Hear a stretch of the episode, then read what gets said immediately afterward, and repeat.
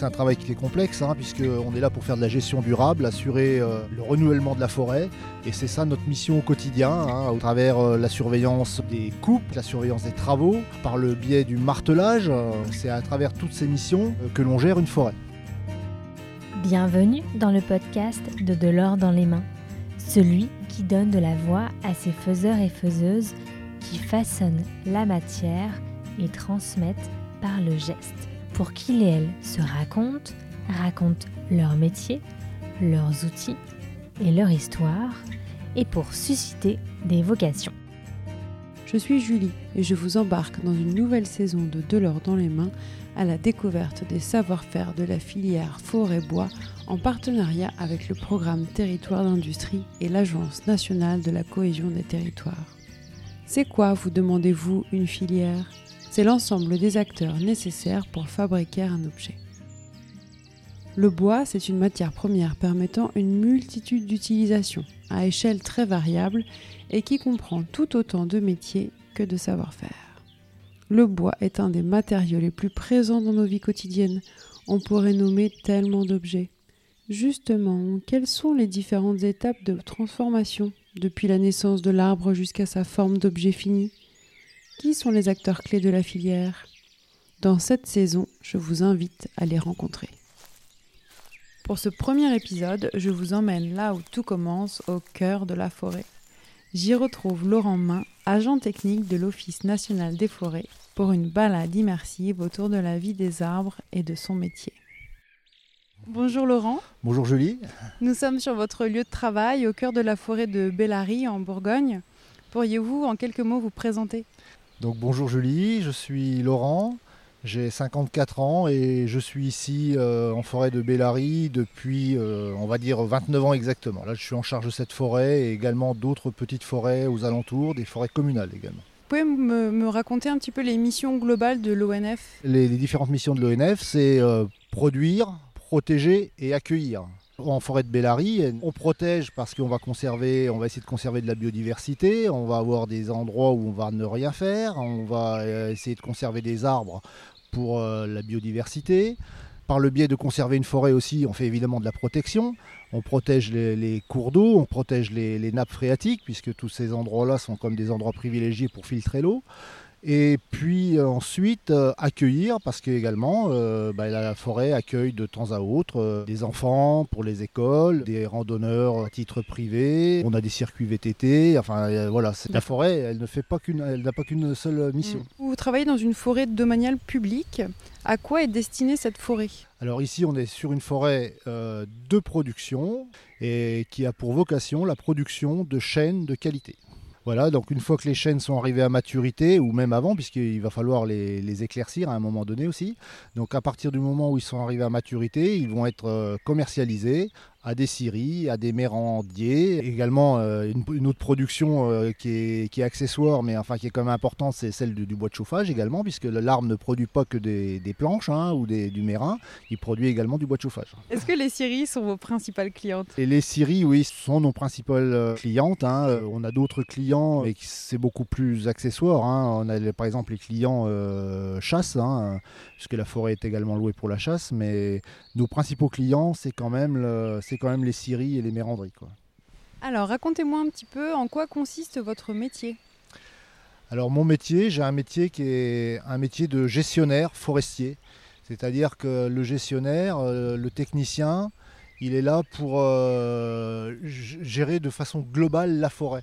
C'est pas seulement euh, faire de la surveillance, c'est pas seulement faire le garde forestier. Et est-ce que vous êtes toujours sur le terrain? Alors non, notre métier de technicien euh, nous fait faire aussi quelques heures de bureau. Il faut compter aujourd'hui environ 30-35% euh, de notre temps euh, derrière un écran. Hein. Évidemment, c'est un petit peu moins passionnant que d'être sur le terrain, mais bon, ça fait partie du travail du, technicien et c'est à faire. Mhm. Revenons un peu sur le, métier donc de forestier. Une fois que l'arbre est mûr, à qui est-il vendu? Alors une fois que l'arbre est mûr ou alors euh, dans les produits euh, intermédiaires d'éclaircies, ces arbres-là vont être vendus à des scieries. Sur le secteur, bah, c'est beaucoup nos scieries euh, nivernaises qui viennent acheter. la plupart sont destinées à faire des parquets, des charpentes, pour les, les, belles qualités. Pour les qualités un peu moins bonnes, on va être plutôt sur des traverses ce qu'on appelle, euh, c'est plus tellement la traverse de chemin de fer, puisqu'il s'en fait plus beaucoup, mais c'est surtout les traverses paysagères.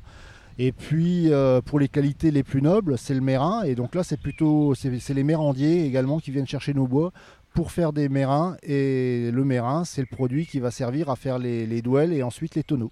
Parmi les autres métiers qui évoluent autour de vous, euh, il me semble qu'il y a également ce qu'on appelle un exploitant forestier. Ah oui, alors l'exploitant forestier, c'est quelqu'un qui va venir acheter une coupe qui est martelée. Lui va faire appel également à des bûcherons, à des débardeurs pour faire les travaux. Et cet exploitant forestier, c'est quelqu'un donc qui lui va acheter les arbres debout, va les mettre euh, sur le bord du chemin, et à partir de là, lui va revendre euh, différents produits dedans. Et admettons, lui, va sur des grumes hein, de chêne, il va faire venir un mérandier, il va lui vendre la partie qui est destinée au tonneau, et ensuite il va faire venir un sieur pour vendre la partie qui est destinée au sillage, et ensuite il va faire venir un chauffagiste pour acheter euh, le branchage pour aller en bois de chauffage. Pouvez-vous nous parler des autres métiers qui évoluent autour de vous? Alors les autres métiers qui évoluent autour du technicien forestier et autour de mon métier, on a d'abord euh, pour faire pousser cette forêt, nous on est gestionnaire, mais on, on a des ouvriers sylviculteurs qui euh, viennent faire les travaux que nous les techniciens on, réfléchit tout au long de l'année et qu'on se dit bon bah voilà dans cette parcelle-là il faudrait faire euh, euh, des travaux et donc l'année suivante eh ben, c'est nos ouvriers de l'ONF ou d'entreprises éventuellement extérieures quand on n'a pas assez de main-d'œuvre, mais c'est des ouvriers sylviculteurs qui viennent mettre en œuvre nos travaux et favoriser la croissance de nos arbres. Ensuite, pour récolter nos arbres, euh, il y a des bûcherons, il y a des débardeurs, il y a des transporteurs de bois. Euh, ces gens-là, c'est des gens qui sont également passionnés de forêt et c'est des métiers malheureusement peu attractifs parce que bûcheron, c'est un métier dangereux et peut-être pas encore assez rémunéré pour euh, attirer beaucoup de monde, mais c'est un métier où il y a énormément de débouchés. C'est un métier de, c'est un métier de passionné. Hein. C'est un métier où il faut vraiment être au contact tous les jours de la nature. Hein. Et aujourd'hui, il y a énormément de débouchés dans ce métier-là, mais par contre, il y a très très peu de gens qui s'y intéressent. Pour en revenir aux ouvriers sylviculteurs, j'imagine qu'ils utilisent des machines ou des outils euh, spécifiques à leur métier. Est-ce que vous pouvez nous en parler un petit peu? Les ouvriers sylviculteurs vont utiliser des outils euh, tels le croissant ou ce qu'on appellerait le gojar en termes euh, nivernais donc qui étaient des outils à main. Aujourd'hui, ces outils-là ont été remplacés par des débroussailleuses et c'est l'outil principal de l'ouvrier sylviculteur, ça va souvent être la, débroussailleuse maintenant. D'un point de vue euh, rendement, euh, c'est nettement mieux. Quoi. Le chêne est l'essence la plus répandue dans cette forêt. Pourquoi cette essence? Quelles sont ses particularités? Alors c'est d'abord c'est une essence euh, qui pousse naturellement sur le plateau nivernais et dans toute la Nièvre. Hein. La Nièvre est le premier producteur de chêne en France, premier département producteur de chêne. c'est une essence qui est extrêmement prisée par la profession, par les acheteurs puisque c'est un bois noble hein, et un bois très très très durable. Hein. On le retrouve d'ailleurs dans les multiples charpentes. Cette parcelle qui est devant nous a fourni des bois pour la charpente de Notre-Dame. Y a-t-il une saison propice à l'abattage d'un arbre? Tout à fait. Alors les, saisons les plus propices à l'abattage des arbres, euh, c'est principalement quand les feuilles sont tombées, c'est à la fin de l'automne et durant tout l'hiver.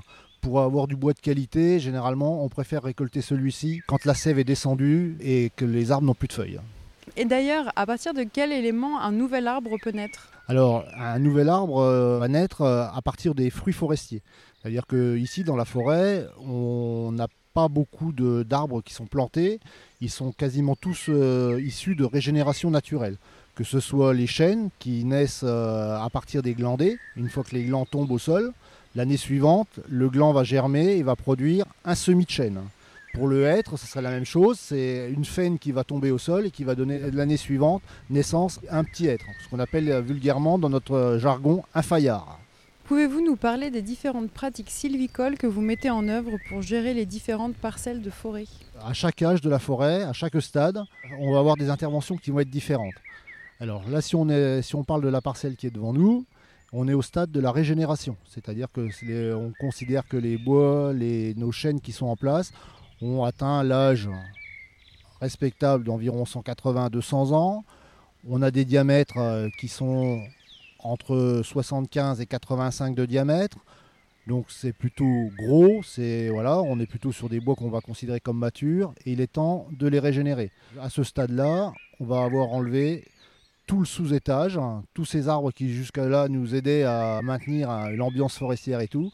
Là, on a enlevé tout le sous-étage au fur et à mesure que les glands tombent au sol, qu'il y a des semis qui apparaissent, on vient récolter les chênes pour favoriser la croissance des semis. On appelle ça des coupes de régénération. Alors, on arrive presque à la parcelle. Donc là, à ce stade, euh, le forestier va venir surtout éclaircir les chênes. C'est exactement comme euh, le jardin. Quand on a son rang de carottes, si on les laisse toutes serrées, et eh bien en fait, euh, elles ne produisent pas grand-chose, elles vont produire que des fils. C'est exactement ce qu'on a vu dans la parcelle à côté, au stade du fourré, où les chênes sont trop trop serrés. Donc là, on va venir les éclaircir pour favoriser leur croissance. Comment avez-vous découvert le métier de forestier? Alors c'est un rêve, je dirais c'est presque un rêve d'enfant. Jusqu'à l'âge de 12-13 ans, euh, je connaissais des, personnes qui travaillaient en forêt, mais dans ce genre de forêt, c'était plutôt en Sologne, c'était des gens qui travaillaient au service de propriétaires. Euh, ils faisaient un peu forestier, un peu garde de chasse, un peu apiculteur, un petit peu entretien d'espaces verts et ils avaient une certaine liberté et c'est ça qui m'a conduit à, rêver de ce métier. En fait, je connaissais personne à l'ONF à l'époque. Hein. Je connaissais absolument personne. Au départ, je me dirigeais plutôt sur un métier plutôt orienté chasse, plutôt synégétique. J'ai découvert le, métier de forestier en rentrant à l'école de sylviculture et de travaux forestiers à Crony dans l'Aube. Et c'était l'époque où, pour rentrer à l'ONF, il fallait passer le concours. Et donc, j'ai commencé un bac pro. Et pendant que je faisais ce bac pro, j'ai réussi le concours d'entrée à l'ONF et là je suis parti directement. J'ai pas poursuivi mes études et je suis rentré directement à l'ONF. Dites-moi, quel collégien étiez-vous? Oh, J'étais un collégien, disons, ni bon ni mauvais. J'ai surtout été ensuite un élève euh, très très motivé. Dès que je suis rentré en sylviculture et travaux forestiers, c'était tellement passionnant que là je suis devenu euh, quelqu'un de vraiment euh, très attentionné et vraiment je, suis devenu par rapport aux collégiens j'ai vraiment beaucoup évolué. Laurent, vous êtes actuellement accompagné d'un apprenti, Arthur, à qui vous transmettez vos savoirs. est-ce que vous pouvez euh, nous expliquer un peu en quoi consistent euh, les quelques mois qui passent euh, à côté de vous? Je crois qu'Arthur a 18 ans actuellement, donc il est tout jeune. Il suit encore ses études et il est en stage. Depuis quelques années, euh, l'ONF recrute des apprentis pour les former au métier de, technicien forestier. Mon but, c'est au bout des deux années de, formation, qu'il ait toutes les bases du métier de technicien, de gestionnaire forestier, et puis qu'il puisse être euh, recruté ensuite au sein de l'ONF pour devenir technicien. Est-ce que vous savez quelles études euh, il suit actuellement? Alors, il est en BTS gestion forestière au lycée de Château-Farine à Besançon. Qu'est-ce que vous diriez à un jeune ou à ses parents qui hésitent à se lancer dans cette formation? Je lui dirais surtout de ne pas hésiter, hein, puisque c'est un, métier, euh, un métier de passion. Hein.